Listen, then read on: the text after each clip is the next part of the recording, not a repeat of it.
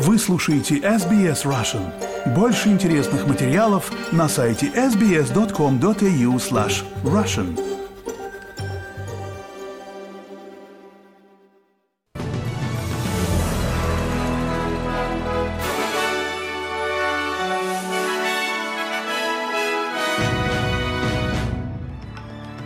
Добрый день, сегодня 16 февраля, вы слушаете новости СБС на русском. Самое главное к этому часу.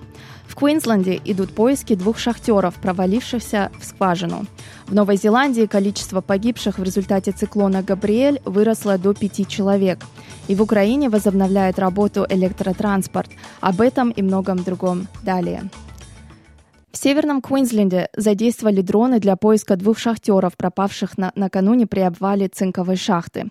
Сообщается, что двое шахтеров управляли грузовым автомобилем, когда он провалился в 25-метровую скважину на руднике Дагалт-Ривер недалеко от Клонкари.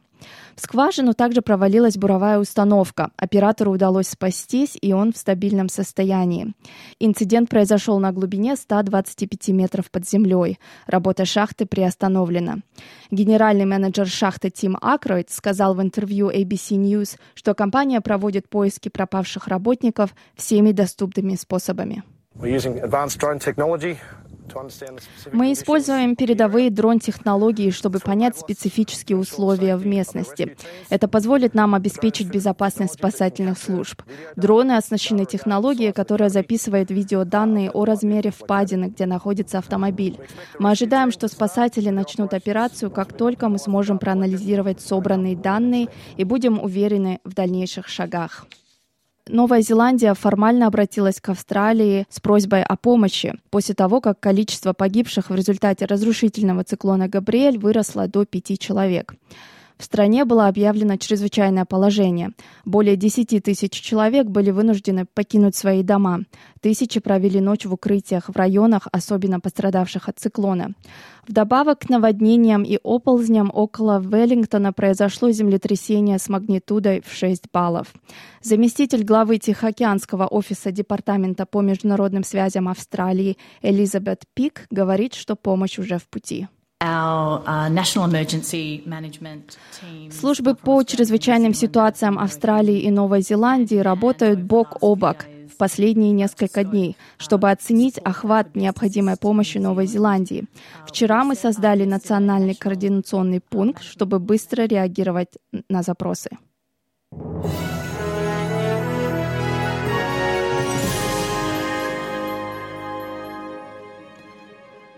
Глава партии «Зеленых» Адам Бант заявил, что его партия готова поддержать лейбористов в пересмотре защитного механизма, если правительство приостановит новые угольные и газовые проекты.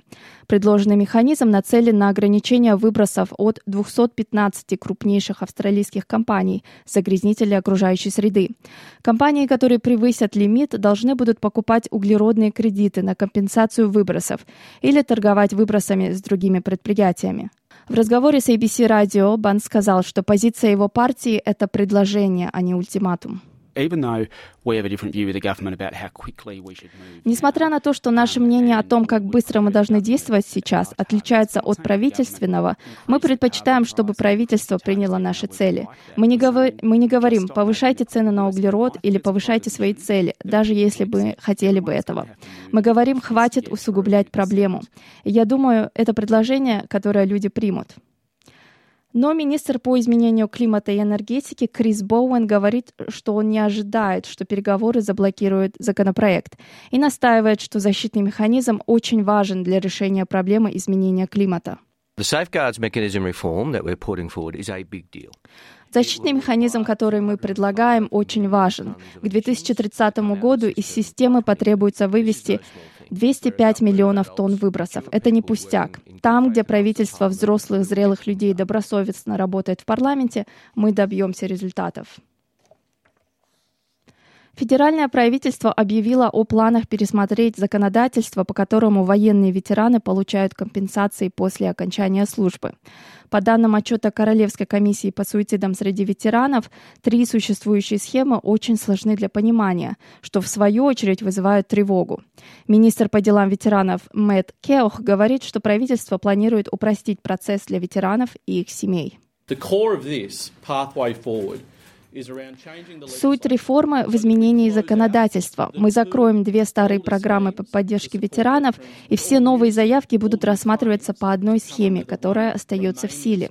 Будет работать одна схема. Это означает, что процесс будет проще для ветеранов и для департаментов, обрабатывающих заявки на поддержку от ветеранов и их семей.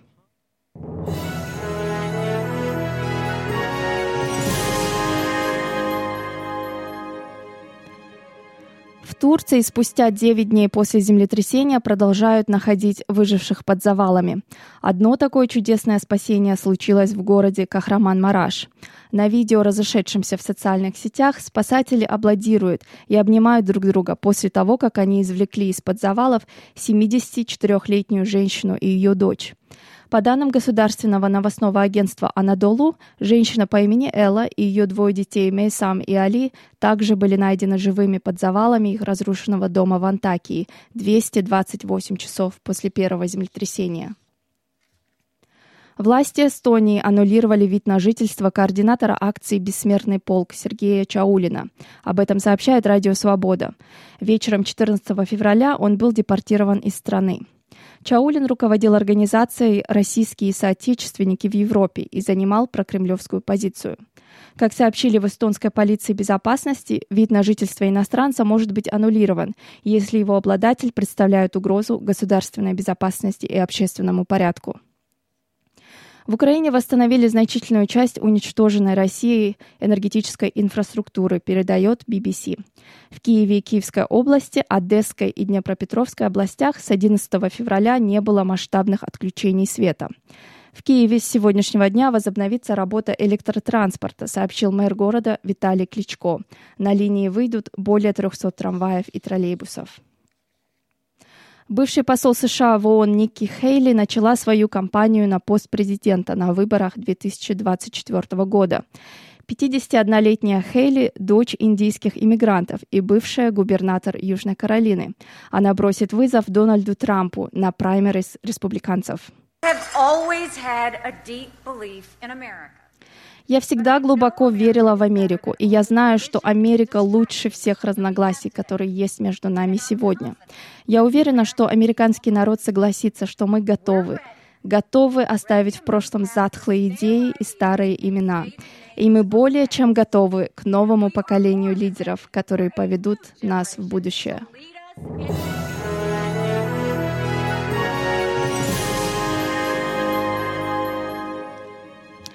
Квинсленде продолжается борьба с пожаром, который уже уничтожил тысячи гектаров растительности.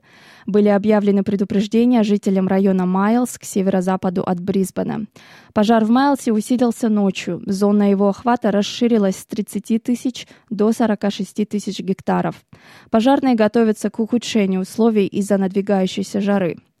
По данным Бюро метеорологии, ожидается, что температура воздуха в Майлсе будет не менее 35 градусов до как минимум середины следующей недели, без надежды на дождь. И в конце этого выпуска курс валюты, прогноз погоды на сегодня, 16 февраля. Австралийский доллар торгуется по цене 69 американских центов, 65 евроцентов и 51 рубль 44 копейки. Синоптики сегодня прогнозируют. В Перте солнечно плюс 26, в Аделаиде солнечно плюс 38, в Мельбурне небольшая облачность плюс 35, в Хобарте такая же погода плюс 32, в Канберре преимущественно солнечно плюс 32. В Волонгонге солнечно плюс 27, в Сиднее солнечно плюс 29, в Ньюкасле тоже солнечно плюс 30, в Брисбене небольшая облачность плюс 30, в Кернсе возможен ливень плюс 29, в Дарвине также небольшая облачность плюс 33. Это были самые главные новости к этому часу. Спасибо, что слушали.